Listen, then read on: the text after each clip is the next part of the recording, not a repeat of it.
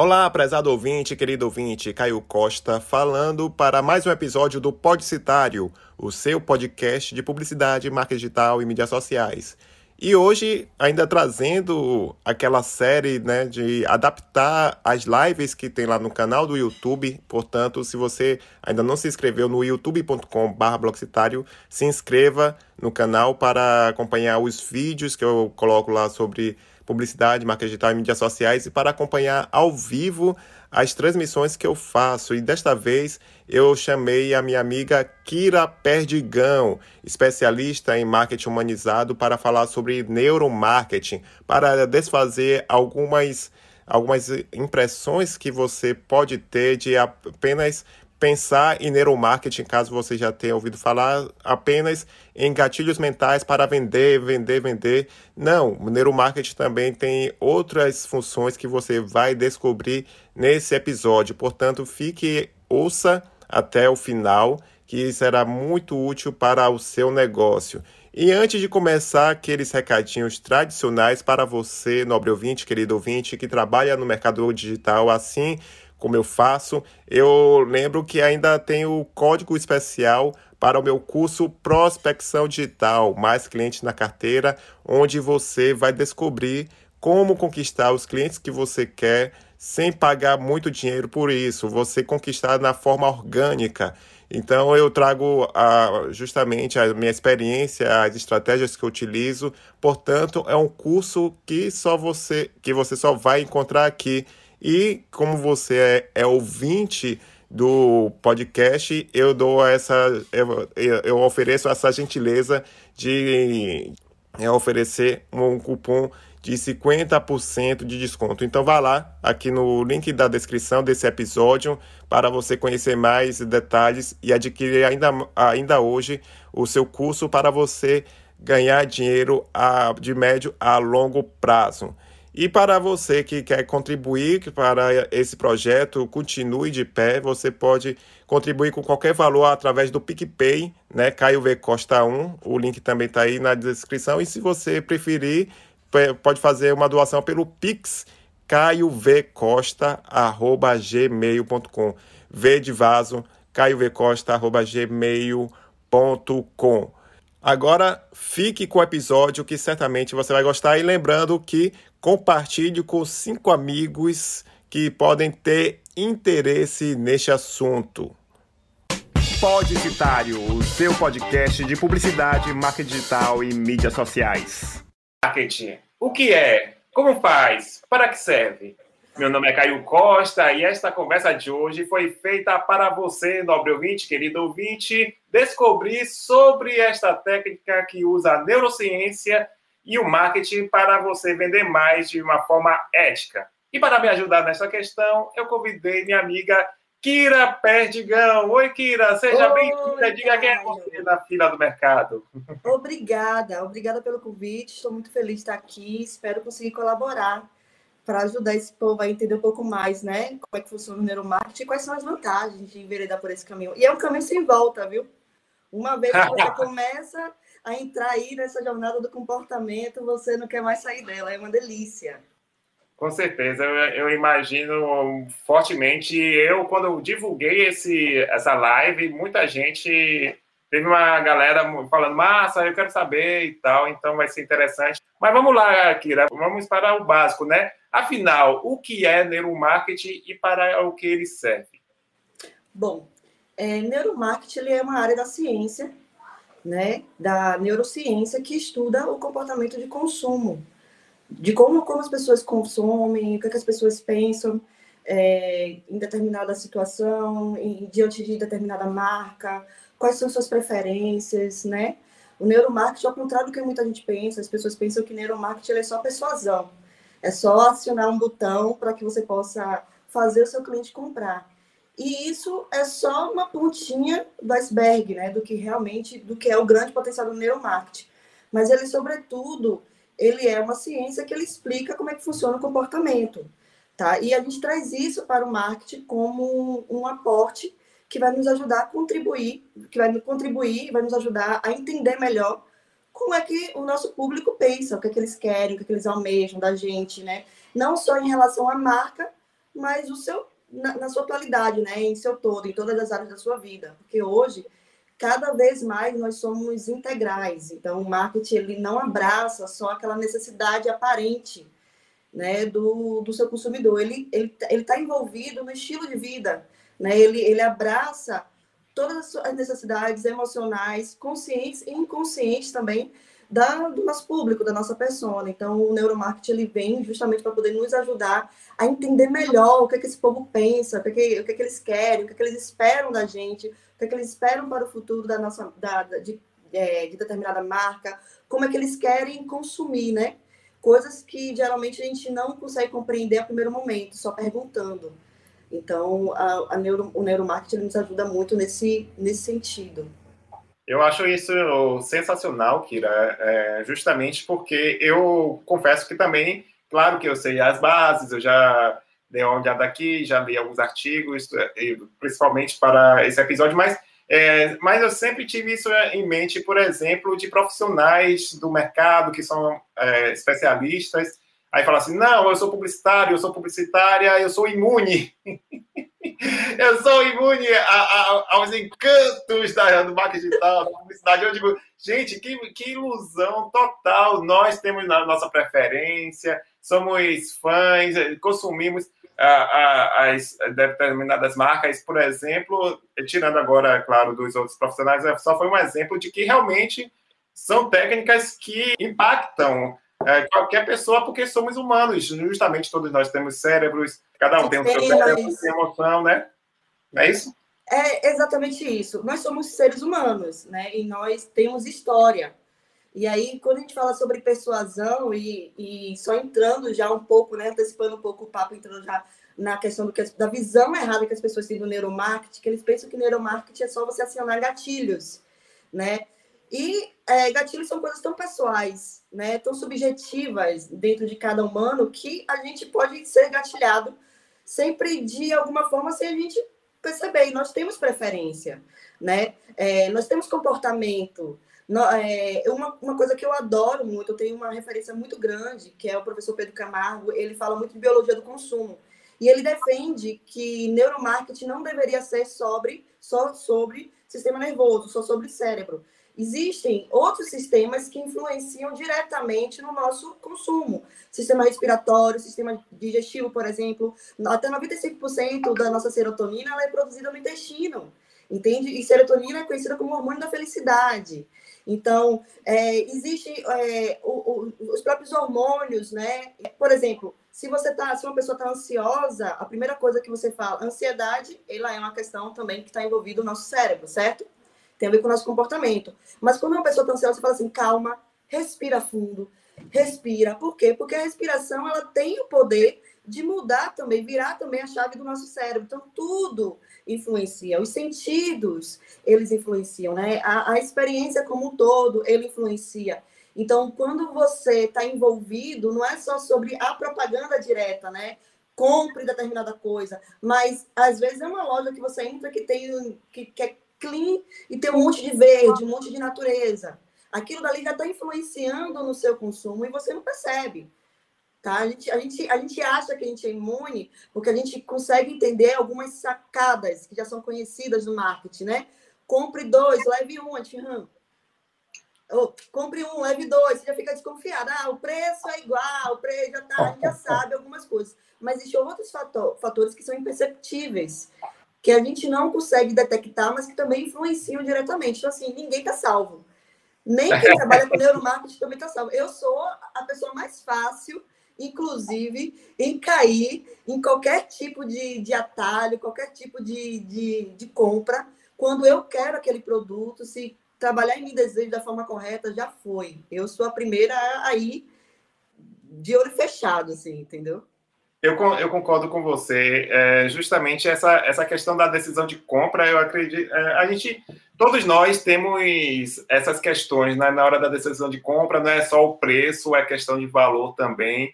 Ah, por exemplo, quando você compra um celular mais top de linha, tem toda tem todo o emocional envolvido, a sua paixão pela marca, do jeito que ela constrói, uh, por exemplo, a durabilidade, é, porque você tem a plena consciência que você está pagando um dinheiro massa naquele celular, mas você sabe que, na, é, que ela transmite também segurança, status e também que vai durar no mínimo uns três anos se você for cuidadoso ou cuidadosa, né? Então, são, são essas questões que acho que nós, nós eu digo, eu já, já me incluo nessa questão de empreendedores brasileiros, é, a gente fica muito focado em preço, preço, preço, preço e esquece de compartilhar valor, né, né Kira? Acho que é, é, é um dos, é um dos elementos para a gente entender Uh, vamos dizer assim, o comportamento do consumidor, que é, é, o principal objeto do neuromarketing, tá, né? Então, acho que a gente já pode até entrar nessa questão. Como é que a gente pode entender, uh, pelo menos, você já também deixou uh, claro que são várias vertentes, cada pessoa tem a sua, sua forma de ser acionada né, na questão da decisão de compra, mas, pelo menos, assim, o padrão, para a gente começar a entender o comportamento do consumidor, o que é que você recomenda para quem está acompanhando o nosso papo? Eu, a, o neuromarketing ele entende que o, o comportamento de consumo é algo que a gente não consegue necessariamente padronizar. Mas tem uma coisa que a gente chama de, é, como que eu posso dizer, motivação de consumo. Tá? Então, quando a gente vai estudar a biologia humana, né, não só o funcionamento do cérebro, mas o funcionamento biológico humano, a gente consegue determinar e compreender alguns padrões que motivam a pessoa a determinar, a, a escolher determinadas coisas, né? A compreender determinadas coisas. E, e assim, é claro que quando a gente fala de, de estudos, de pesquisa de neuromarketing para poder compreender o que as pessoas realmente esperam de determinadas marcas, a gente está falando de um processo muito caro, inclusive, mais caro do que uma pesquisa de mercado padrão, né? Que você vai lá, você faz, pesquisa, avalia dados, tá?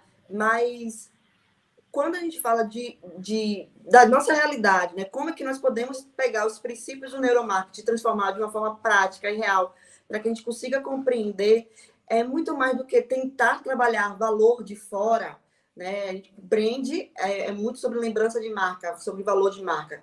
Neurobrand é muito sobre vínculo. Então, ao invés da gente ter o intuito de trabalhar valorização simples por uma desculpa racional, né? Desculpa, assim, mas uma, como é que eu posso dizer, uma explicação racional, como você falou, vou comprar um celular caro da Apple porque dura mais. Não, não. Essa é a desculpa que a gente dá para a gente poder justificar a saída da grana da nossa conta. Mas a gente já comprou a Apple pelas questões emocional que eles nos, nos traz, que é o status que você falou, muito mais do que funcionalidade, né? É, a, a respeito de de se sentir pertencente, inserido numa comunidade. Por exemplo, o Clubhouse fez isso muito bem, né? Trabalhou muito bem escassez, excluiu uma parte, criou uma comunidade. Para você pertencer àquela comunidade, você precisava ter o iPhone, né? Você precisava ter ali o, o celular que realmente te desse essa entrada. Então, você ter um iPhone hoje, ele não é só sobre a questão das funções, porque a gente pode atender a depender do meu trabalho. Existem outros celulares igualmente funcionais que seria mais barato, mas ele me dá entrada, ele me dá pertencimento. Eu tiro o iPhone, eu mostro que eu tenho um iPhone, tá? Não é só sobre status, não está ligado só sobre vaidade, mas ele está ligado também esse sentimento de pertencimento, porque é uma construção aí, uma herança de quase que um instinto de sobrevivência. Pertencer é sobreviver, tá? Então, quando a gente quer trabalhar neuromarketing dentro do nosso plano, a gente está querendo trabalhar, na verdade, a fidelização do nosso cliente, o vínculo do nosso cliente.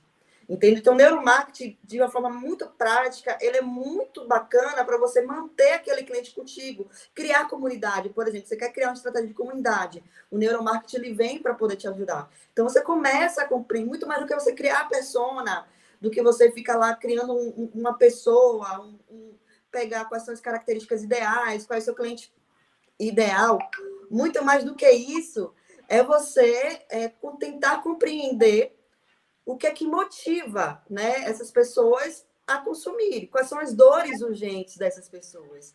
Tá? E cruzar isso com, com o ambiente que nós vivemos. Por exemplo, eu trabalho com mães, um exemplo, né? Meu público-alvo, vamos dizer que meu público-alvo são mães. Poxa, estamos ainda na pandemia. E aí eu vou pesquisar na internet. Sabe? A coisa mais simples. Começa da forma simples O importante é feito. E aí você vai conseguir ir aprofundando o seu nível e também criando técnica para isso, né? Para você conhecer melhor o seu público. Mas a forma mais simples é você, beleza, pega o contexto atual, estou em junho, ou estou em, em maio, é, ainda existe pandemia, existe. Meu, minha, as mães que eu atendo, qual é a média? São mães de crianças até seis anos, beleza. Quais são as maiores dificuldades que essas mães estão, estão enfrentando na pandemia? Vou falar sobre essas dificuldades e vou oferecer para elas a solução, trazer isso como remédio. Isso vai me aproximar da mãe de forma que ela vai perceber que quando ela precisar de um suporte, ela vai me procurar. Além disso, é, dentro do Instagram, nós temos no marketing digital Inclusive, coincidentemente ou não, existem alguns pilares é, de conteúdo, né? É, para que a gente pode utilizar, que abraçam as necessidades humanas geral de quem procura o Instagram. Então, nós temos uma necessidade de aprender, nós temos no nosso cérebro a neuroplasticidade, que é a habilidade de aprender. A gente necessita aprender sempre, a todo momento, nós estamos aprendendo, captando a todo momento, né, novos aprendizados, mesmo que inconscientes. É, nós temos a necessidade de entretenimento. Nós entramos a função principal do Instagram é socialização, então a gente entra para entreter. Então, um bom perfil ele tem que ensinar, ele tem que entreter. Nós temos uma necessidade também de, de, principalmente nesse momento, de nos inspirar em outras pessoas. Muitas pessoas também buscam o Instagram por inspiração. E inspiração, eu geralmente, no meu método, divido em duas formas.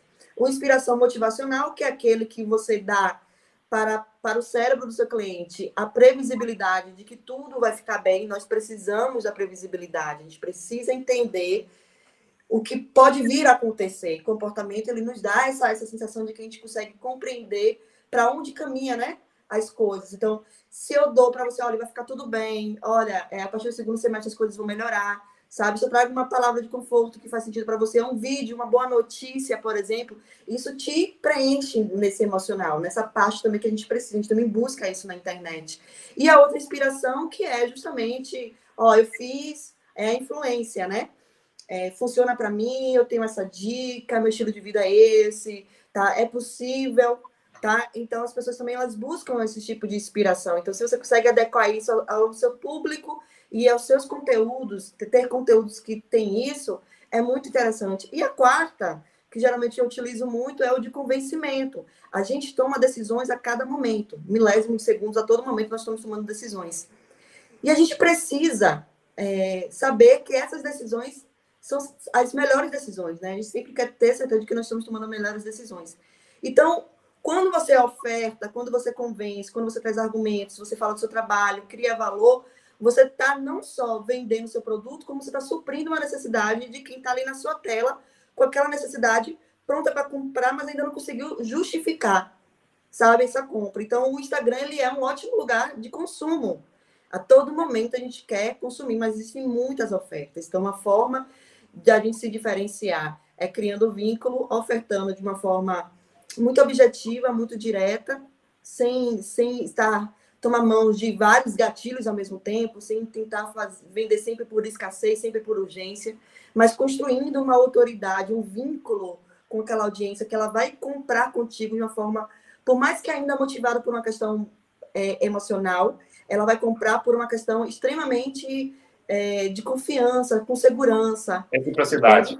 Exatamente. Então, essa, é, utilizando esses pilares, compreendendo melhor, tentando genuinamente é, identificar quais são as reais necessidades. Porque às vezes a gente quer vender algo que a gente sabe fazer muito, mas que não está adequado ao público que nós queremos atingir. Então, se a gente consegue olhar para aquela audiência, utilizando o conteúdo do Instagram para poder identificar, inclusive, o que, é que chama mais atenção, o que, é que desperta né, é, uma, uma espécie de engajamento genuíno, que faz com que as pessoas cheguem até você no direct. Então, você, poxa, essa temática aqui interessa. Por que, que essa temática interessa? Sabe? Não é só repetir a temática, mas porque, se eu falar de ansiedade financeira, interessa é, quem trabalha com quem trabalha com marketing digital. E pesquisando essas palavras-chave, entendeu? Então, tudo isso traz é, mais conhecimento da sua audiência.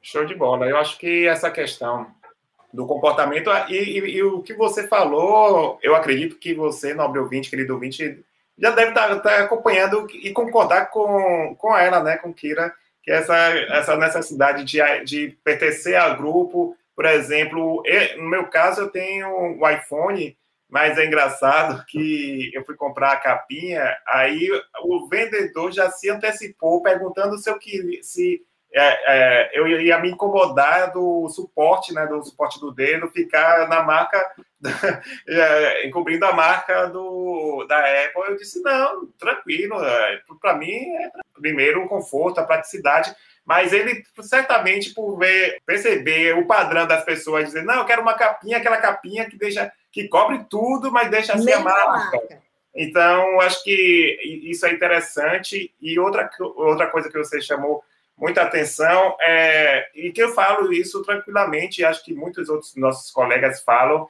de sempre, de, e os empreendedores pecam muito nisso, de ir direto na venda, corretores de imóveis, mas eu publiquei um post no meu Instagram nessa semana, lembrando sobre isso, e eu vejo esse padrão, essa ansiedade de querer vender logo a casa, e claro, calma, a pessoa vai comprar de você, ou vai pelo menos abordar se você envolver nos stories emocionalmente, imaginar, fazer com que a pessoa imagine que a, aquele lar vai ser é, é, perfeito para a família, mostra um pouquinho, dá dicas de decoração, tira um foco de uma inquietação, é, Kira, é que eles é, justamente botam um panfleto imobiliário, o mesmo panfleto lá no post, tchau, ah, é, é tanto, tanto na na, na, no bairro tal, milhares de reais e acabou, tchau. Não tem esse envolvimento emocional. Eu acho que isso aqui é uma dica boa. Você falou a questão do pertencimento, eu só queria explicar rapidamente. Vale. Assim, de uma forma bem é, natural mesmo, assim, bem espontânea, como é que, por que, que a gente tem tanto esse anseio de pertencer, né? E se a gente for olhar um pouco da, da nossa antropologia, a gente compreende que antigamente, na pré-história, né, quando a gente ainda estava começando a, a, a, se perceber como seres sociais, é, a gente tinha né, os, os, grupos, que eram os grupos que tinham maior porte para a sobrevivência naquela época, que conseguia ter é, maiores braços que trabalham, que podem sobreviver a questões de fatores externos, né, da natureza, a, a, a, grandes bichos ferozes. Então, se você fazia parte desse grupo, você sobrevivia você estava mais seguro. Se acontecia alguma coisa que você saía desse grupo, você estava sozinha, provavelmente você não sobrevivia. Então, esse gene de, de pertencer, ele foi passado adiante como realmente um lugar de sobrevivência. Quando aquelas pessoas que eram mais rebeldes, né, os seres mais rebeldes, aqueles que, que tentavam enveredar sozinhos, eles não tinham como passar o gene adiante né, dessa coragem. Então, a gente, isso reflete na nossa genética até hoje como realmente algo de sobrevivência. A gente busca a nossa vida inteira a pertencer, tá? Se isso não é a grupo, é algo maior. A busca pelo propósito, por exemplo, é a necessidade de tornar o que nós fazemos, a nossa, o nosso lugar aqui em algo maior, como se a gente pertencesse a algo maior. A própria fé também tem relação com essa sensação de pertencimento. Então, a gente busca o tempo todo e tudo que nós não queremos é sermos rejeitados, né? E, e, a rejeição, inclusive, é uma das piores dores que um ser humano pode sentir, porque ele está associado, mesmo que inconscientemente, à morte. Porque você ser rejeitado, você não está protegido, você vai para um lugar onde você não tem outros aportes, então provavelmente você não vai conseguir sobreviver. Então é só para a gente entender que todo o nosso comportamento hoje, ele tem uma explicação biológica mesmo, né? Tudo que nós buscamos hoje, a forma como a gente, é, mais uma vez citando aqui Pedro Camargo, ele fala muito sobre que nós somos um cérebro velho no mundo novo, porque o nosso cérebro ele demora milhões de anos para evoluir. A gente começou com um cérebro que antigamente era conhecido como cérebro reptiliano, hoje em dia a gente não utiliza mais esse termo. E esse cérebro, ao invés dele ir crescendo e evoluindo, ele foi criando camadas. Então, é, o, aquele cérebro reptiliano, que era tido antes como reptiliano, que é um cérebro puramente instintivo, por isso que falam que é reptiliano, foi criada uma camada em cima dele, que, que é o que nos trouxe também essa questão do sistema límbico, que é ligado às emoções, e depois da, das emoções é que foi criada uma camada que são os córtex, que está ligado à racionalidade. Então, primeiro, nós somos seres instintivos, depois seres emocionais, e depois seres é, racionais. E aí, se você apela no, no, seu trabalho com o seu público apenas no conteúdo técnico, apenas nas vantagens objetivas do produto, apenas no preço, você está atingindo um percentual muito menor de decisão do que se você trabalhar a parte instintiva, a parte emocional, entende? Alguns estudos, né, não existe aí uma, uma um, algo muito igual em todos, mas alguns estudos falam que nossas decisões são de 85% a 95% emocionais e instintivas. Então, se você, você prefere o quê? Ter 95% de chance ou 5% de chance de, de conversão? Então, esse é um ponto que a gente precisa trazer para quando eu falo sobre a importância de conhecer mais sobre a biologia de consumo, comportamento, e daí você conseguir pensar com mais clareza, mais estrategicamente, no seu posicionamento dentro dessas redes sociais e fora dele também, né? Então, de certa forma, é, em relação à decisão de compra, essa coisa, Gabriela Pirioli, que gosta de, de ser mais ação e menos emoção, estaria totalmente contra, é, totalmente errada. Aqui é, aqui é o inverso. Primeiro, é, a gente é, é, alcança a emoção da pessoa para depois o, o técnico. Isso é é comprovado por questão, porque se você recusa a objeção da venda, é, é batata. É, é, quase, sem, quase nunca é só o preço. Ah, está muito caro, está muito barato. É a desculpa, mas se você perceber, a, a, a, pessoa balança quando tem uma questão emocional. Quando sempre. Claro. E, e tem uma coisa do, da rejeição, tirando um pouco mercadológico, você, nobre ouvinte, querido ouvinte, quem está acompanhando o papo, certamente deve dar uma sensação ruim quando alguém te exclui no grupo do WhatsApp. Você foi excluído, dá um negócio, e já deu problema, já vi gente vindo reclamar porque fui excluído, e acho que é justamente isso, né, Kira? Acho que eh, nós somos seres emocionais, né? E sociais, né? Ah, nós somos seres sociais por questão de sobrevivência. A gente Ó, o ser humano ele tem duas coisas. Ele tem duas coisas: sobreviver e procriar, procriar, tá? Então nós queremos, nós como seres humanos, nós queremos sobreviver e queremos procriar. A questão da racionalidade não que ela não seja importante, ela é muito importante porque graças à racionalidade nós conseguimos também chegar até aqui. A gente evoluiu tecnologicamente, socialmente, depois que nós alcançamos, né, depois que o alimento, olha que interessante, depois que o alimento, a, o que nos trouxe racionalidade foi o fato gente, foi a invenção do fogo, foi o fato da gente começar a cozinhar as proteínas, né? Porque antes, para a gente ter a quantidade de energia que nós conseguimos hoje no bife frito pequeno, a gente precisava comer pelo menos nove horas. Proteína, por quê? Porque a proteína crua, ela tem uma digestão muito mais lenta, então a gente ficava realmente como uma cobra, sabe? A cobra, quando ela come, e a gente fala, nós estamos giboiando, quando a gente come muito, a gente fala, estamos, estamos giboiando, era muito nesse sentido, né? Então, como é que você, é, você não tinha muita energia? Você não conseguia ter muita energia, porque o nosso cérebro gasta mais ou menos 25% da energia do nosso corpo. Então, se você, se você não conseguia consumir muita proteína, você não tinha uma boa digestão de proteína, você automaticamente você não tinha muita energia para poder evoluir, crescer com fogo, com, conforme a gente começou a cozinhar os alimentos, nós começamos a tornar aquelas partículas menores e mais rápida absorção. E isso fez com que a gente conseguisse evoluir o nosso sistema, né, o nosso cérebro, e conseguimos chegar até aqui. Então, para você ver como está tudo ligado, não é só sobre cérebro, é corpo humano, é tudo. O nosso intestino ele produz é, também neurônio. Então, nós temos uma ligação direta aqui no sistema digestivo com o nosso cérebro. Não é à toa que tem um termo aí que a gente fala enfesado, né? O que é uma pessoa enfesada? Se a gente for olhar pela ciência, uma pessoa enfesada, desculpa o termo aqui, pessoal, é uma pessoa que não faz cocô. Só que, que o que é que isso provoca? Por que, é que a gente chama uma pessoa que está irritada de enfesada? Porque quando você não, seu intestino ele não funciona direto, diretamente, direito, isso daí atrapalha completamente a absorção dos hormônios que vão para o seu cérebro, que são neurotransmissores, e muda também muito na questão é, da sua energia, do seu humor, que são fatores emocionais, que estão ligados ao cérebro. Então, tudo está conectado. Como é que a gente acha que se toda a nossa vida, todo o nosso comportamento de tudo, você falou de rejeição, que nunca levou um toco. Pô, levar um toco é, é péssimo. É. Entendeu? Alguém viu lá, você tá feliz com o relacionamento com uma pessoa do nada, se lembra mais pra quê? Vai lá e termina com você, por exemplo. Do nada, porque conheceu a pessoa, ou porque na cabeça dele não é o momento. Então, isso é. Como é que sim, todo o nosso comportamento emocional, ele tá sempre trabalhando em conjunto com todo o corpo, porque que na hora da compra vai ser diferente. Com certeza. Né? Olha a parte do marketing vai ser diferente.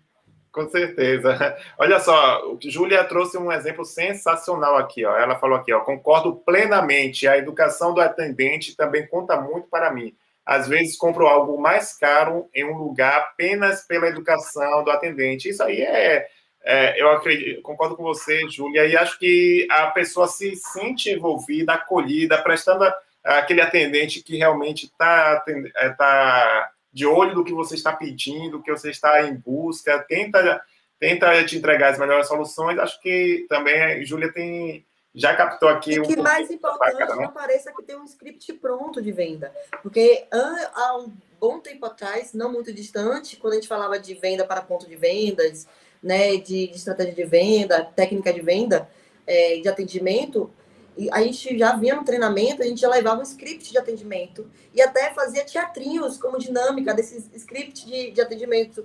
Antigamente, as empresas, elas se, é, se sentiam, assim, vamos dizer assim, vangloriados por terem processo de venda, né, muito amarrado.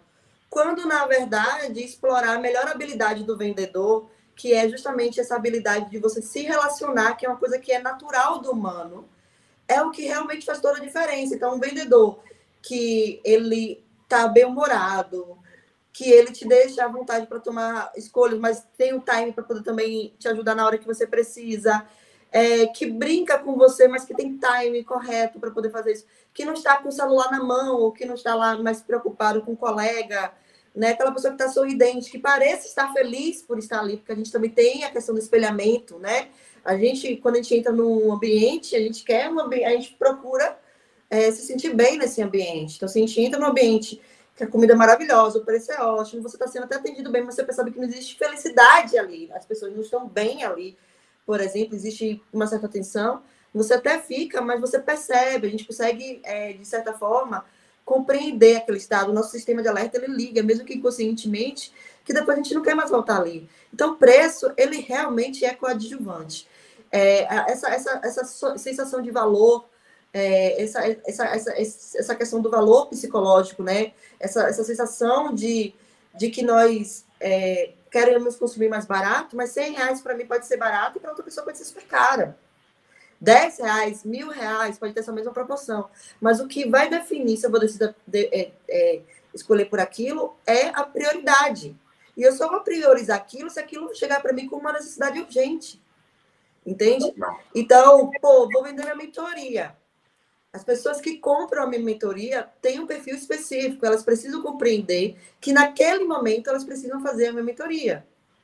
Entende? Independente do preço. Então, o que, é que elas vão fazer? Poxa, então esse mês eu não viajo. Olha, então esse mês eu vou, elas vão fazer de forma, vou livrar meu cartão, vou pegar um cartão emprestado. Quantas vezes por exemplo, a gente está usando o iPhone como exemplo. Comprar iPhone, todo mundo pega empréstimo, todo mundo pega cartão emprestado.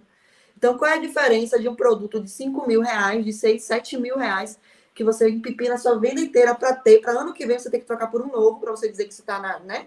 Que você é igual, do que uma mentoria, por exemplo, de algo que vai te dar muito mais do que 5 mil reais.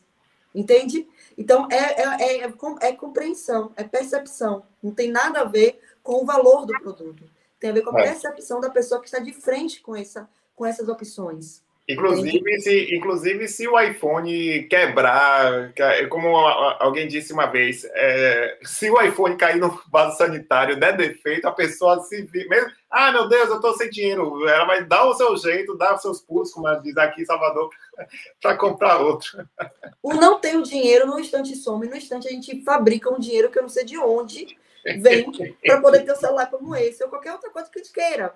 É, quem gosta de trabalhar, mulheres, no meu caso, que gostam de fazer a raiz, que também não é uma coisa muito barata. Quando vai chegando próximo, que eu começo. Por exemplo, enquanto eu estou de boa, atacado, não vou gastar dinheiro com isso, vou economizar. Tá, tá, tá. Daqui a pouco, do nada, vai bate uma loucura na gente, a gente quer fazer o cabelo de qualquer jeito, no instante a gente providencia o dinheiro, vai lá e faz e se, se sente linda. É, é o cabelo, gente? É, é o fio do cabelo? É a cor que está no cabelo? Não é é o que pintar o cabelo causa para mim. É uma questão mesmo de pertencimento, como a gente já falou. Porque o ser humano, todo tempo, a gente quer pertencer. É algo relacionado à identificação. Entende? Então, eu me identifico mais com o meu cabelo mais claro. Então, eu vou procurar meios para isso, para me sentir bem. Então, a pessoa que cuida do meu cabelo, ele não está cuidando do cabelo. Ele está cuidando Entendi. da minha autoestima. Então, quando a gente começa a trazer o que há por trás do objetivo, por exemplo, tenho aqui a parte né, mais objetiva. Beleza. Quais são as características objetivas do meu serviço, do meu produto? São esses. O que é que isso causa no subjetivo? O que é que isso causa no emocional? Pronto. Isso causa determinadas coisas no emocional. Quem são as pessoas que seriam afetadas emocionalmente dessa forma? E aí, a gente vai acabar fazendo também o trabalho de trás para frente. Já aconteceu comigo de ter um cliente que ele fala assim: ah, sabe, tribalista, não sou de ninguém, eu sou de todo mundo e todo mundo é meu também pronto. Quando o cliente, na hora de nichar, a dificuldade dele toda era de nichar, porque ele não queria nichar, porque ele achava que nichar ele estava perdendo.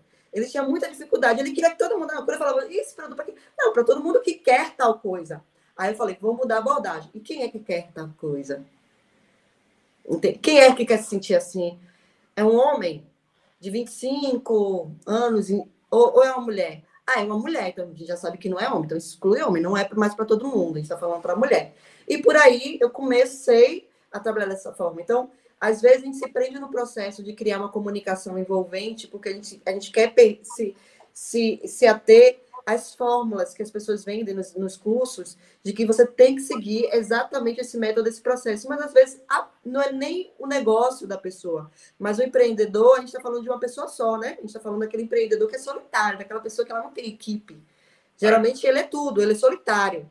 Então, às vezes o, o funcionamento da cabeça, do, da compreensão dessa pessoa, ela não, não ela não sabe, para ela não tem utilidade nenhuma uma persona. E aí ela está fazendo todo o processo correto, quando chega na hora de criar a persona, ela bloqueia. Se ela bloqueia, ela não leva o seu curso adiante, por exemplo. Então, se ela não leva esse curso adiante, ela não vai ter resultado. Então, ela é menos um case para a gente. Então, como perceber o funcionamento dessas pessoas para que ela se desbloqueie, ela consiga compreender. Às vezes é indo de trás para frente mesmo, às vezes, às vezes é, pronto, eu não sei para quem vou falar, mas eu tenho um produto, eu tenho algo que eu sei fazer. Beleza, então vamos mapear isso para chegar até para quem é. Então, quando a gente estuda comportamento, a gente consegue perceber todas essas nuances e ter saídas estratégicas para fazer com que o nosso cliente ele alcance o máximo do seu potencial, entende? Show de bola. Então, Kira, vamos lá, né? Vamos falar sobre algo que no neuromarketing, quando você pesquisa na internet, sempre abordam, que são os benditos, e eu falo também. Tem até episódio no Podcitário, onde eu falo sobre eles, que são os famosos gatilhos mentais, mas você vem com uma abordagem um pouco diferente sobre esse assunto que eu acho que vai ser interessante agora para você que está nos acompanhando. Presta atenção, é claro que você está prestando atenção no, no, papo todo, mas eu acredito que esse aqui vale a pena. Então, manda bala aí. Primeiro, quero dizer que é, a, o contexto no qual se insere, o que a gente chama comercialmente de gatilhos mentais, não é errado. É, existe a intenção está correta, mas o termo gatilho mental ele não é o termo correto, tá? Porque gatilhos mentais, na verdade, ele está muito mais ligado à questão da psicologia, né? É algo que é gatilhado através de, por exemplo, você sofreu um trauma e aí uma situação recorrente lá na frente te gatilha, né?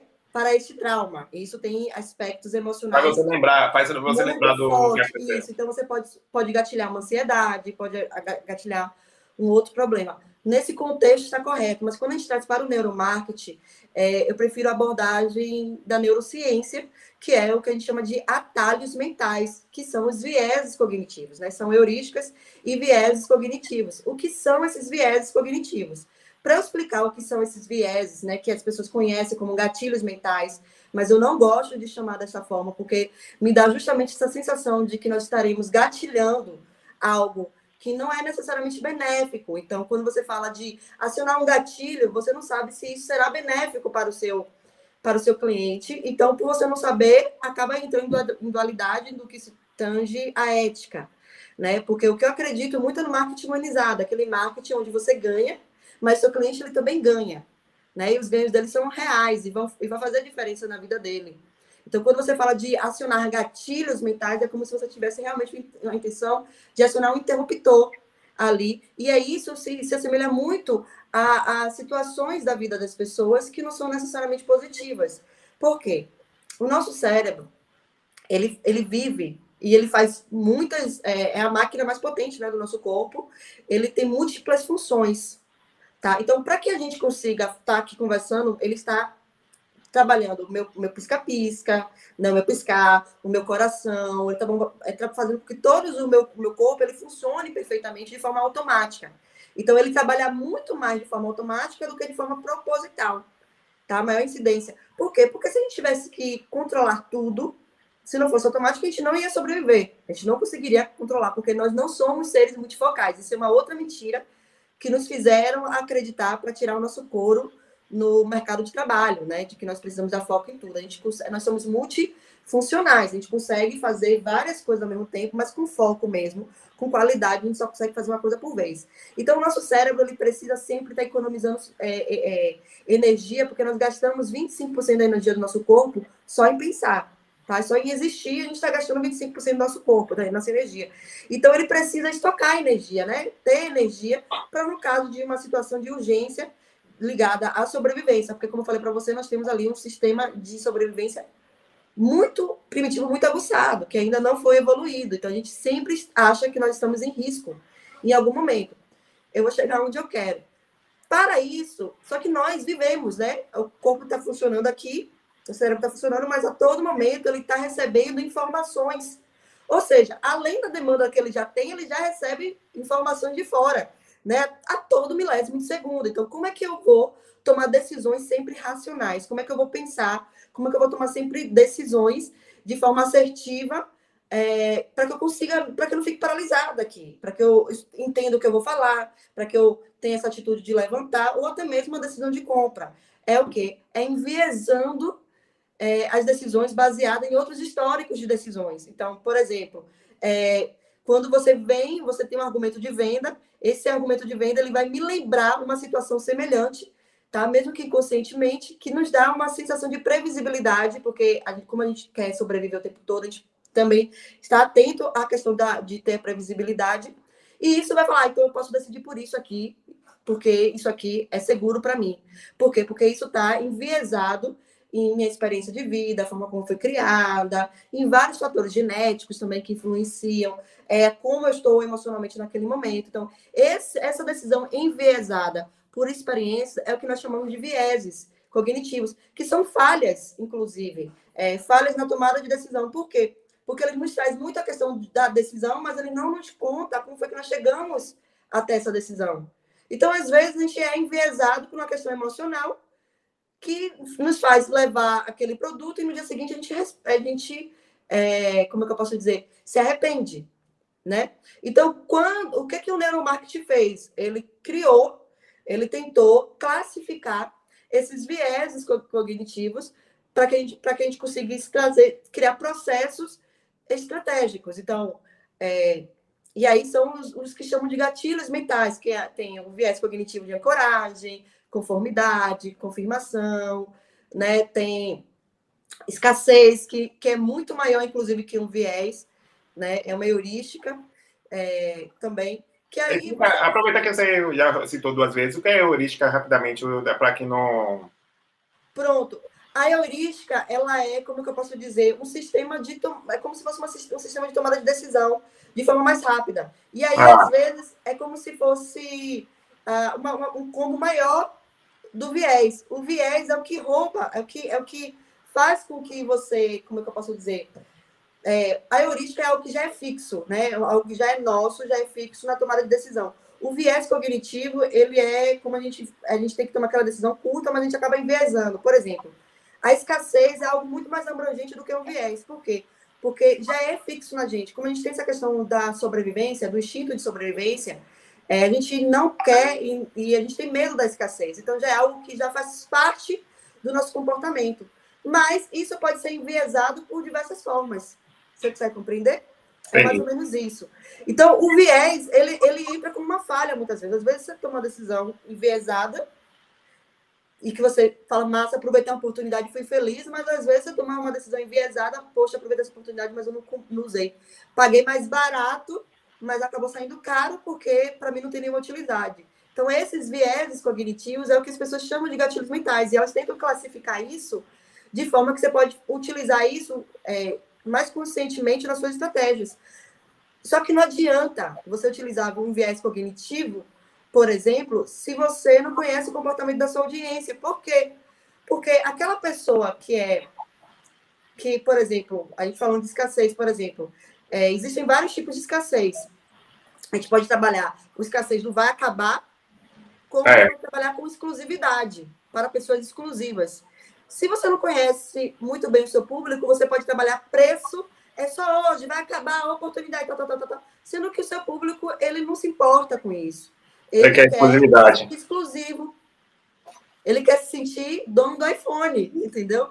Então não adianta você utilizar. Então as pessoas hoje falam sobre gatilhos. Aprenda a acionar o gatilho mental. Não tem utilidade nenhuma se você não conhece a sua audiência para compreender qual tipo. E existe infinitos. Eu tô falando e, pra, e, e, uma coisa que eu li hoje é, foi, e eu acho isso sensacional, que às vezes a gente. É, é, eu sempre digo também para fazer pesquisas, né? A importância de você fazer pesquisas. Claro que é importante, mas também você. É, se você perceber os comentários, interações que revelam muito mais do que na, numa pesquisa, né? E, e às vezes até mesmo nos stories, se você fizer uma enquete ou mandar uma figurinha mesmo. Uma vez eu mandei uma, lancei uma caixa de perguntas um, é, para saber so, so, mais sobre como as pessoas estavam se sentindo com o meu conteúdo. Eu já avisei que eu não ia compartilhar, para justamente deixar uma abertura, porque a pessoa sabe que, eu, que ali vai só para mim. Então, acho que é, essa questão, porque pode ser que a pessoa, Akira, que esteja acompanhando o nosso papo, você falando de conhecer o, o, o público, acho que aí é, fica assim, ah, mas como é que eu conheço? Acho que é, pode ser um ponto de, mais prático, né, para conhecer, conhecer é, Olha, é como eu falei para você no início da nossa conversa, se a gente for olhar pelas funções práticas do neuromarketing, conhecer sua audiência custaria muito caro tá? Então, trazendo para a nossa realidade, é aguçando e trabalhando a, nossa percepção. Isso é uma coisa que requer um certo ponto, um certo tempo, mas uma vez que você esteja é, envezado, inclusive, é, como que eu posso dizer? É, você tenha o interesse genuíno de conhecer sua audiência, você com tudo vira dica. É, um, um, amigo meu falou para mim assim, que uma mulher desconfiada acha né? Acha, é, como é que eu posso dizer? Acha pista em qualquer lugar. Então é muito nesse lugar. Você já tem uma tendência, você já quer conhecer a sua audiência. Então tudo acaba virando pista. Então você começa, como eu falei para você, traçando, é, beleza, estou vivendo o, o seu público-alvo, juntando o seu público-alvo, que não precisa ser pessoa ainda, porque a, a, criar pessoa não é algo simples como as pessoas fazem parecer. Às vezes a gente cria uma pessoa da nossa cabeça e depois está tudo errado. A gente faz toda a comunicação por uma pessoa e está toda errada. Então, como que eu vou falar para uma pessoa que não é publicitária, uma pessoa que não tem expertise de criar persona, cria sua persona? Porque ela vai criar baseado na cabeça dela. Base... Ela é a persona dela. Então, quando você cria baseado. No... É difícil você fazer uma pessoa raciocinar. Então, por isso que muita gente, por exemplo, se bloqueia nesse momento. Então, eu, eu não indico, inclusive, criar persona nesse primeiro momento. Você cria persona depois que você está conhecendo mais o, o comportamento da sua audiência. Então, primeiro é compreender a audiência mesmo, o grosso. Então, Vamos lá, qual é o seu público? Você quer falar para homem, quer falar para mulher? Seu produto é para quem? Para qual gênero, né? É, pode também ter outros gêneros. Ah, é para os dois, beleza, mas qual a faixa etária de idade? Porque a gente sabe que uma criança de 10 anos pensa diferente de um adolescente de 17, que pensa diferente de um adulto de 25, que pensa diferente de um adulto de 35, tá?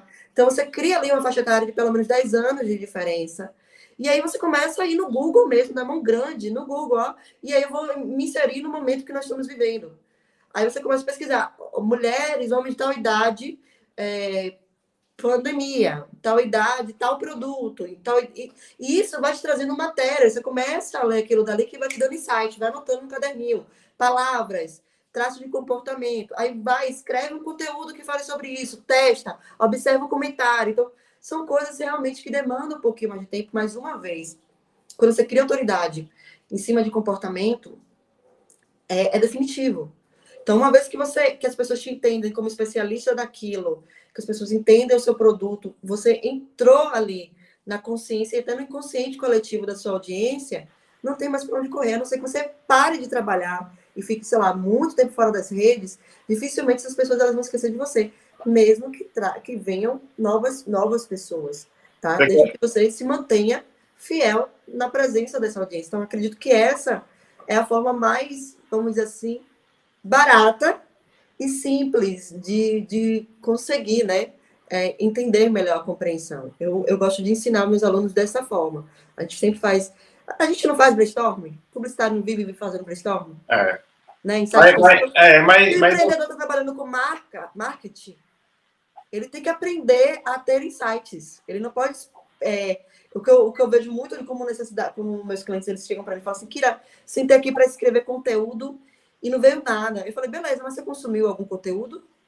Ah, não. Eu falei: então como é que você quer que as pessoas consumam seu conteúdo se você não consome conteúdo de ninguém? É, você quer tirar uma coisa da sua cabeça o tempo todo? É por, as pessoas procuram a gente como profissional é porque elas sabem que não dá para tirar nada da cabeça dela assim do nada. Então, a gente precisa ter esse, esse, entender que uma vez que você trabalha, você sendo empreendedor, você trabalha em marketing da sua empresa, você tem algumas coisas que o marketing faz que você vai ter que fazer. Eu, eu lembro que você fez um, uma questão, vamos dizer assim, os atalhos mentais, né? Como você gosta de é, se referir, que foi uma estratégia interessante que eu me senti. É, eu sabia que é, uma, uma, um conteúdo, acho que está lá nos seus destaques, né? Aqui na Perdigão no, no, no, Instagram, que era sobre uma declaração supostamente polêmica numa, e um post simples, né? Fundo preto, a, a fonte. E eu sabia. E foi engraçado que ali foi a parte humana mesmo. Que eu disse, não. Para é, mais detalhes, você para você, nobre ouvinte, querido ouvinte, entender como foi o contexto. O post apareceu na minha timeline, né, no feed, Kira é, compartilhou sobre uma suposta declaração polêmica que ela deu e ela não ia se desculpar. Aí mais detalhes dos stories. O que é que Caio fez? Não fez, fez logo clica ali curioso, né, e vai acompanhar o conteúdo, né? Então acho que é uma estratégia interessante porque você observa porque você sabe, você conhece muito bem o público e, e sabe que é do ser humano a curiosidade de você ir lá pá, fazer o, o atalho, né? Só que o que acontece? As pessoas pegam uma estratégia como essa e repete várias vezes e também utiliza em momentos nada a ver. Isso vai gerar um engajamento naquele momento, mas as pessoas elas não vão cair duas vezes no, mesmo lugar. Então, você não. É, é, é, esse é o ponto. Você utilizar os atalhos mentais, ele, ele não é uma coisa que você tem que utilizar toda hora, sempre mas ele precisa ter um motivo para isso. E você precisa conhecer bem sua audiência. As pessoas sabem que eu não sou muito de me envolver em polêmica.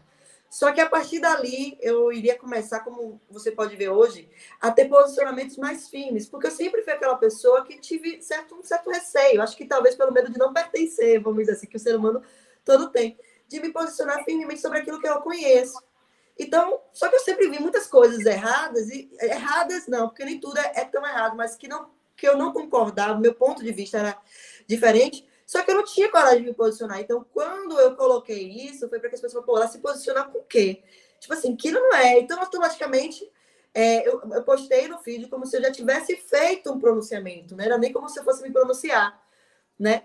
E as pessoas foram aí, eu comecei a perguntar, levei para a condução, e a partir daquele momento eu comecei a falar mais de neuromarketing no no meu Instagram, porque eu não falava antes, eu falava muito solta, eu falava mais sobre eu falava de uma forma muito subjetiva.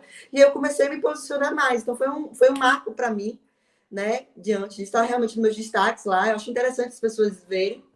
E para você observar que o menos é mais, né? A gente às vezes passa 200 horas fazendo um card que não comunica com um fundo preto de stories e uma letra branca com a fonte de stories. Eu escrevi no stories, printei, fui lá e joguei no feed.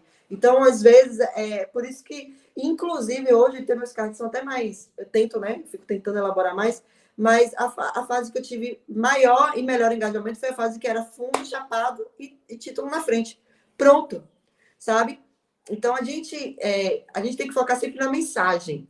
Tá? Então, quando a gente utiliza de uma forma inteligente, agora, se todo dia começar a, a colocar isso, pronunciamento, as pessoas não vão mais, né?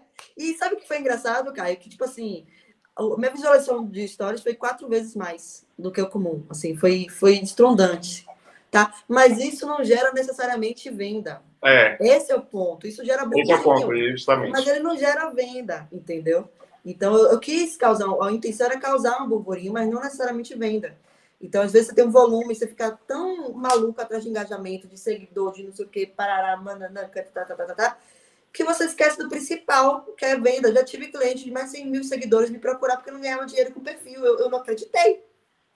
Como é que você tem um perfil de 100 mil pessoas que não é comprado, não é de automação, e você não sabe? Era simplesmente a oferta que não estava ajustada. Ajustamos a oferta, ela, ela, ela tinha um público e mirava em outro. Eu falei, peraí, é mais fácil. Ao invés de jogar esse Instagram fora e tentar recuperar o Instagram do zero, é mais fácil a gente ajustar a sua oferta à demanda. E, e, educando também essa audiência. E hoje é uma pessoa que tem um faturamento muito bom. Então, é, é, é, justamente essa questão de percepção, é de você conhecer. Quando você conhece, você consegue perceber é, a sua audiência, entendeu? Então, a gente vê pessoas utilizando palavras o tempo todo, ah, poucas vagas, últimas oportunidades. Toda hora, todo lançamento é poucas vagas. Todo lançamento é últimas oportunidades. Todo lançamento é aproveita. Então, chega uma hora que aquilo dali você. Porque o viés é justamente isso: você tomar uma decisão espontânea, rápida, automática. A partir do momento que você já compreende, você toma essa decisão no primeiro momento e, você, e, aquilo, e a sua expectativa ela não é suprida, né, da decisão, você meio que cria um antídoto, né? Você já, o seu cérebro já, já ele já pega aquela decisão e ele já coloca ali numa janelinha que já fala, olha, não vai mais por esse caminho que é Bahia, você se deu mal. Então, na próximas vezes, a sua audiência não vai mais. Entendeu? Boa. Boa. E você falando, já, já pegando essa reta final, e justamente você, interessante que você já fez uma conexão muito boa, né, de, dessas pessoas que fazem lançamentos ou oferecem cursos que precisam fechar turma e últimas vagas, etc. Então, vamos falar desse bendito preço, né? Já que as pessoas têm essa curiosidade, que é a estratégia da ancoragem de preço, que muita gente quer, ou seja, você comparar, você é, oferecer algumas opções para o seu público, que você mostre que aquele preço do que você quer é mais interessante. Aí, o que é que você pensa sobre essa estratégia da ancoragem de preço? É uma, é uma estratégia válida. É, é, a gente chama, né, do, a gente trabalha preço psicológico, que é dar a sensação de que o cliente ele está sempre ganhando, sempre em vantagem. É, pagar, é, eu falo que pagar dói. E de fato, viu? Quando você paga, você aciona a, a dor no seu cérebro e dói de verdade. Então, pagar é uma coisa que dói. Por que, que cartão de crédito faz tanto sucesso? porque a gente não tem a sensação de que nós estamos pagando. Mas quando o boleto chega, a gente tem essa sensação bem evidente. Então, a gente dói mais pagando boleto do que comprando o produto. Mas se você comprar à vista, no ato da compra, você já quer pechinchar, negociar o mínimo possível. Por quê? Porque você já está tirando o dinheiro e isso já é uma dor imediata. No cartão de crédito, você fala, ah, mas eu pago depois. Então, você não tem aquela sensação. Aí vem a questão da procrastinação também que também está ligado à dopamina, ao sentimento de recompensa, né? De você se sentir, de certa forma, toda dor ela precisa no nosso cérebro gerar recompensa, tá? Porque senão a gente endoida. Então, se a gente tem a dor do pagar, precisa ter a recompensa. E aí, muitas vezes, o seu cliente, ele busca essa recompensa no sair ganhando, né? No, no ter vantagem sobre a dor, tá? Então, a ancoragem existe um viés cognitivo chamado ancoragem, né, que é um, um, viés generalizado, ele não é só relacionado a preço, que é o seguinte, a primeira impressão é a que fica. Então, você oferece a primeira informação que você quer que seu cliente ancore, e as demais coisas que você vai oferecendo depois, ele vai vir em detrimento dessa primeira informação, a fim de que ele compare com essa primeira informação e ele acaba entendendo que aquela informação, a primeira, é que realmente é a melhor para ele, é que é mais válida. Então, por exemplo, estou vendendo um copo, eu ofereço o copo que eu quero vender primeiro. Oferecer esse copo por, sei lá, estou um, vendendo um copo a 12 reais. Aí você fala, pô, um copo a 12 reais? 12 reais eu compro uma luva de copos. Mas aí depois, logo depois, você vai ver eu estou vendendo esse copo aqui que tem essa, essa, essa, como é que eu posso dizer? Ele tem esse detalhezinho na ponta, esse copo aqui é liso, é um pouquinho menor liso, mas ele é um copo de vidro, tem o mesmo material. Porém, esse aqui tem mais detalhe. Esse aqui eu estou vendendo a 24. Aí você, o, o, o que era caro quando você comparava a uma luva de copo, se tornou muito barato, porque você olha assim, ah, mas só por causa desse detalhezinho aqui, o que se torna caro é o outro. Aí você fala, não, então vou levar esse. Entendeu?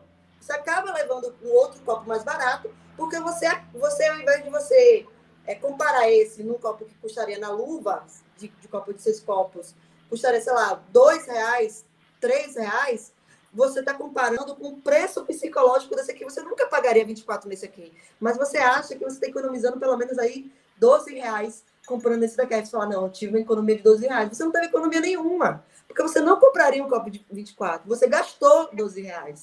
Você gastou a mais do que você gastaria se você comprasse uma luva de copos. Então, é isso, é porque eu quero vender esse copo unitário.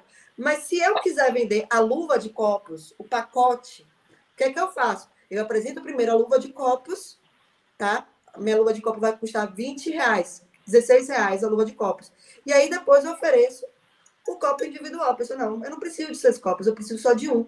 Mas aí o copo individual é a metade, é, é 12, 14 reais. Você fala, não, porra, ao invés de pagar 12 reais por um copo, eu vou pagar 20, 15, 16 por seis copos. Estou economizando. Você não tá, porque você só precisa de um. Você está comprando mais cinco do que você precisa. Então, isso é o que nós chamamos de preço psicológico e é muito utilizado no marketing. É, mas sozinho... O McDonald's, né? É, com o tamanho dos refrigerantes, pequeno, médio, grande também, né? É, isso, das pipocas, dos combos de McDonald's. É, é, o McDonald's ele não quer vender batata frita pura. Senão ela botava o preço individual ali na sua cara. Ela quer vender os combos. Então, quando você vai, ah, mas eu não sou muito fã de batata frita. Aí ele, ah, troca por uma salada. Não, mas eu não faço questão. Quanto que é seu hambúrguer? Ah, seu hambúrguer é, sei lá, 16 reais. E só o refri? Ah, só o refri é 12 reais. Aí você vai 28 reais. Quanto é o combo? 29. Aí você fala, pô, vou botar mais um real. Aí a batata frita é quanto? É 11. Aí você fala, não, peraí. Então se eu fosse comprar, eu estaria perdendo. Entendeu? Só que assim, velho, você não come batata frita. Você está gastando um real, dois reais a mais para ter uma batata frita que você come. Você quer levar. Você eu aposto que muita gente, realmente, eu aposto que muita gente faz isso. Eu vou pegar aqui a batata, eu não como, mas eu vou botar. Eu, Caio, eu faço isso. Eu não sou... Inclusive, uma, uma, uma coisa curiosa, eu aprendi a gostar de batata frita. Olha que interessante. Porque eu comprava o combo Entendeu? E aí eu falei, ah, já estava aqui, o começo do sanduíche não era suficiente, eu estava aqui, eu ia lá e comer a batata frita. E eu aprendi a gostar de batata frita por causa disso. Uma outra coisa que é muito comum, por exemplo, é você tá lá no eletroeletrônico, você bota aquela televisão na oferta, uma super televisão, 42 polegadas, está na oferta, você baixou 100 reais daquela televisão, 50, 100 reais, pagamento à vista, que já era o desconto que você já daria se a pessoa pagasse à vista. Só que aí logo depois você coloca uma das televisões mais caras, que tem o mesmo tamanho, né, de uma marca melhor e tal, conhecida como melhor, mais cara. Poxa, é uma televisão que você pagaria R$ 1.800, você olha a outra, você vê que a outra é quase 3 mil. Você faz economia, você acha que você está economizando mais de mil reais, quando na verdade você só está economizando 100. Entendeu? E aí você fala, não, mas você botar no cartão para mim é melhor. Às vezes você se encara lacra toda para pagar um negócio à vista, achando que você está economizando, porque você está comparando com um produto que você não compraria que não faz nenhuma diferença para você na sua vida. Quem quer uma televisão super ultra mega power é quem gosta muito, é quem, né? Mas para mim, que, que assisto só Netflix, que só assisto poucas coisas na televisão, uma que tenha uma, uma, uma boa, uma, boa, é, uma boa tela e que tenha um sistema né, Android, para mim tá ótimo, certo? Mas não, mas a gente sempre compara dessa forma. Então, isso então, funciona. Funciona. E nessa questão, então, dos empreendedores, de uma forma prática, é, que oferecem serviços, por exemplo, pode ser questão de oferecer pacotes, né? Talvez mostrar Sim. que a vantagem do, de, dele comprar já, sei lá, anuidade. É, pronto, serviços, comunidades que tá, tá cada vez mais famosos aí na, na internet. Você mostra, e até mesmo serviços mesmo, hospedagem de site, Sim. enfim, aí mostra que para garantir uma, uma renda mais é, garantir, garantir é, uma renda mais garantida por, por um ano, é, ele te dá um desconto interessante. Percebe que faz assim, ó, anuidade é melhor do que um mês. Se você pagar mensalmente, você pode. Mas se você pagar já o ano todo, você já tem. Pode ser mais ou menos uma estratégia que o empreendedor pode fazer, né? Sim, por exemplo, você. É, o que eu digo para o empreendedor é que ele não ofereça mais do que três opções. Porque se você oferece muitas opções, né, de como aquela pessoa adquiriu muitos serviços, de, você quer adequar. Porque às vezes a gente, principalmente quem trabalha com serviço, é mais dificuldade. Com produto é muito mais fácil. Mas com serviço, é, a gente precisa do cliente, pô. A gente está passando uma fase muito difícil financeiramente. Então, quem não tem segurança financeira, faz qualquer negócio por um cliente e não está tá errado. Não vou, ah, você vai fundar sua estratégia de marketing, mas o empreendedor ele precisa pagar as contas dele. Então, em alguns momentos, eu não vou julgar a pessoa que faz qualquer negócio. né? Mas, é, só que a gente fica, cai no erro de sempre querer ajustar a oferta aquilo que cada pessoa pode pagar. Mas eu indico que você cria três formas, ou, ou três formas de pagamento, ou três produtos que adequem à necessidade dessas pessoas. Então, por exemplo, é, pode ser uma consultoria individual, pode ser uma mentoria em grupo e pode ser um curso livre. Pronto. Quem quer um curso livre, saber de forma genérica, determinado assunto, vai pagar mais barato. Quem quer uma mentoria, entender o método, mas não, não pode pagar um acompanhamento, né? Pode, vai pagar a mentoria, porque só uma vez o pagamento, dividir no cartão e tal. Quem quer a consultoria sabe que é um produto mais exclusivo, que vai pagar um produto mensal e por aí vai. É, atendimento individual. Também posso fazer de qual forma? Eu posso fazer o seguinte, olha, se você fizer só um atendimento comigo, eu vou cobrar 300 reais, mas se você quiser fechar o pacote mensal, fica mil por mês. Sendo que são quatro atendimentos. Então, a pessoa está economizando 200 reais na cabeça dela. Sendo que, para mim, o valor da consulta sempre seria 250. Eu aumento aquela, aquela, aquela focatrua que o povo faz em relação a. Que aí é, é, é, diferente, tá? Que o povo faz em relação ao Black Friday, né? Que, que você paga metade do dobro do preço. É. Então, estrategicamente, isso é uma, uma estratégia. Só que ali é antiético, por quê? Porque ali já é um movimento, já é um momento que você já promete à pessoa que ela vai pagar mais barato do que o comum. É diferente, não é uma é. estratégia de negociação. Boa, é, bem lembrado. Você, ali você tem um, um interesse é, de enganar. Ali você faz realmente com o intuito de enganar. Tá? Você vende uma oferta e, e uma, algo que não existe. No nosso caso, não. A pessoa que quiser realmente individual, por mais que você não faça a questão de vender sua, sua sessão a 300 reais, porque você prefere ter aquele cliente fidelizado, mas a pessoa que quiser só a consulta, ela vai pagar os 300 reais, ela não vai pagar os 250, tá? Porém, o seu interesse, você sabe que 250 é um preço que já é bacana para você. Então, você vai trabalhar no que é bacana. O que não pode é você oferecer um pacote também que mate o seu produto, que desvalorize o seu serviço, é. que fique realmente muito barato e você entre naquele lugar de, de ter que pegar muita gente, muito serviço e não consiga dar qualidade a esses serviços. E aí você vai se queimando com pouco, e aí é um caminho meio que sem volta. Então, dá para você trabalhar estratégia de preço, inclusive na divulgação de curso. Outras estratégias de preço é, poxa, um preço, é, um trabalho individualizado, nunca divulgue preço no trabalho individualizado na internet. Queira conversar. Se um trabalho é especial, é um, é um trabalho específico, especializado, quando a pessoa chegar até você, o que é que você vai ancorar nela? Né? O bate-papo, essa parte do especializado. Então, você vai conversar com ela, entender quais são as necessidades dela. Então, ali existe uma negociação tete a tete.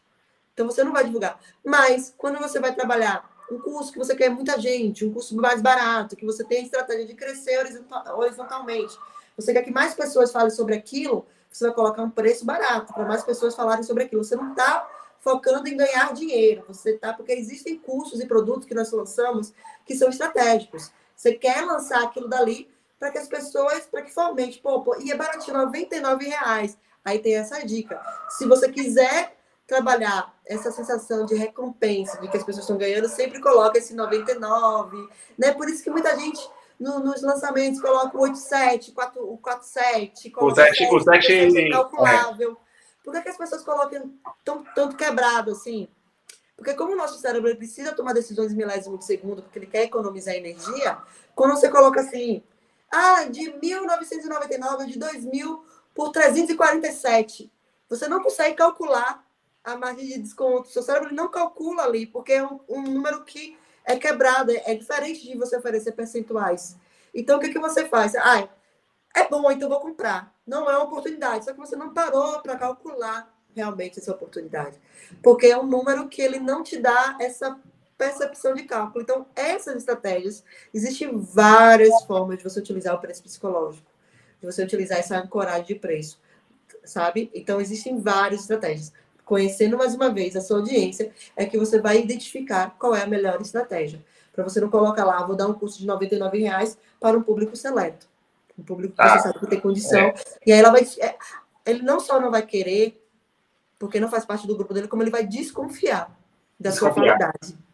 Perfeito, Enquanto perfeito. outro grupo de pessoas que estão precisando, desesperada, vão ver como uma. Precisando de esperar, demora de falar, mas precisando, vão ver como uma grande oportunidade. Nossa, ela com custo de R$ reais, vou fazer. Entende? Então, é, é conhecendo que você consegue definir qual é a melhor estratégia para você. Eu adorei essa parte aí, Kira. Isso aí fechou de uma forma sensacional, porque é isso, nobre ouvinte, querido ouvinte, o preço não é tudo. Eu recomendo, eu acredito que eu, eu mesmo vou ouvir novamente esse episódio. Se for o caso, compartilhe com é, pelo menos cinco amigos empreendedores para mudar a mentalidade dele, que com certeza terá um insights aqui poderosos para você que gostou. Então, Kira, muito obrigado por, por, por, essa aula sensacional. Agora, esse momento é seu, né? Divulgue seu, seu perfil, fale um pouquinho sobre seus serviços, fique à vontade. Gente, eu, eu trabalho com marketing humanizado, porque eu acredito muito que o marketing ele tem uma função social e ele precisa ser afável, tanto para quem compra quanto também para quem produz. É, conhecendo muito o mercado do empreendedorismo, eu comecei a perceber a, a grande sobrecarga que existe no profissional que não só está ali para poder trabalhar o marketing do seu negócio, como também entregar o negócio, produzir. E ainda tem aquelas vi as vidas, né, que nós. É, as outras demandas que são pessoais que se misturam, porque não tem como separar quando a gente é empreendedor e quando a gente está começando o negócio. Então, compreendendo isso, eu comecei a criar um método de fazer com que o meu cliente ele vire a chave dele, justamente de uma forma que ele consiga adequar o trabalho de marketing mais estratégico que tenha a ver com sua rotina de trabalho e se torne possível para si. Então, como é que o meu cliente ele consegue ter acesso a essas informações? Tem o meu perfil, que eu trago algumas pílulas no meu Instagram, que é gratuito. Tenho cursos de orientação mercadológica, que é um projeto que eu comecei ano passado, que eu tinha parado, mas eu voltei. De tempos em tempos, é um curso que tem 90, é, custa apenas R$ reais, onde nós discutimos pontos, temáticas pontuais, ou seja, o tema que foi discutido Agora ele não repete, a gente vai trazendo outros temas, tudo baseado em marketing humanizado, comportamento do consumidor. Tem uma minha mentoria, que é um trabalho que dura é, uma média de dois meses, que é um trabalho em grupo, onde vocês aprendem todo o meu método. E esse método você pode replicar também, tanto é, para quem é profissional da área de marketing, quer utilizar esse método para seus clientes, quanto para quem quer trazer para o seu negócio. Então, você vai aprender sobre humanização, os pilares da humanização, como é que funciona o comportamento do consumidor do ponto de vista neurológico e também de biologia, né? Quais são os sistemas que são responsáveis, como trabalhar. Então, a gente fala sobre é, também sobre, como que eu posso dizer, é, experiência, né, é, através dos sentidos também, porque os sentidos, cinco sentidos, são a, a forma como nós levamos informações do mundo exterior para dentro, né? Não existe outra forma. Então, é, a gente trabalha também essa parte, eu trago um planejamento de, de postagens, que foi um planejamento que foi inventado e idealizado por mim, que é um planejamento completamente baseado em comportamento, para você poder deixar a sua audiência muito, não é engajada, tá? É uma audiência aí é, conectada contigo, é completamente diferente uma audiência, porque às vezes a pessoa não tem o movimento de curtir, mas ela tá ali com você. Só, ela só não curte, ela só não comenta, mas a vida dela não permite, porque ela é correria, mas ela sempre está ali consumindo e em um momento oportuno ela vai aparecer para ti. Então, eu não levo muito em consideração as métricas do Instagram, então a gente vê o marketing digital por um, por um outro olho. Tá? E tem uma consultoria individual, que é um trabalho mais de braço, né? Eu, eu fico do lado do empreendedor, a gente cria ações, tem pesquisa de mercado, a gente cria ações específicas para a necessidade desse consumidor. Então é isso. Show de bola. A agenda para a consultoria está encerrada no momento, mas é, em breve estarei lançando a minha mentoria, que eu acredito que seja assim uma virada de chave mesmo. O mínimo que você vai levar dessa mentoria é possibilidade, é aprender como ganhar dinheiro, né? Porque a gente tem aula, inclusive, só sobre produto. A gente aprende estratégia de criar produto de acordo com a demanda, com a necessidade da audiência também. Lembrando que o Instagram é Kira Perdigão, né? Caio, obrigada pelo convite, pela oportunidade. Sou grande fã do seu trabalho. Antes mesmo de te conhecer, tá? O seu blog, ele é pioneiro. Eu falo isso para todo mundo. Eu conheci você, né, o seu trabalho através do blog, quando ninguém falava do mercado publicitário. Aqui você já trazia isso. Então, eu tenho muito respeito e admiração pelo trabalho que você faz. É um trabalho necessário e também nos dá até alguns nortes, né? De temáticas que são interessantes, o que é que está norteando nesse momento. Então, quem for assim, quem, quem quer realmente é, se dedicar e quer aprender mais do mercado publicitário, que gosta também, e quer também trazer essa realidade para dentro da sua empresa, para o seu negócio, precisa urgentemente realmente acompanhar os seus conteúdos que são riquíssimos. E essa generosidade né, de sempre estar tá trazendo outros profissionais também, dando espaço para esses profissionais, compreendendo que é impossível a gente ser bom em tudo. E isso você faz com muita é, qualidade. Por isso que eu te agradeço muito esse espaço. Tá certo? Obrigado, obrigado, obrigado mesmo por falar sobre essas palavras. E realmente é desde 2004 o blog, então é muito chão na frente. Então, obrigado, Kira, nobre ouvinte, querido ouvinte. No próximo episódio, espero que você esteja aqui. Assina o canal, é, assina também no Podcitário e até a próxima. Tchau, tchau. Tchau, gente.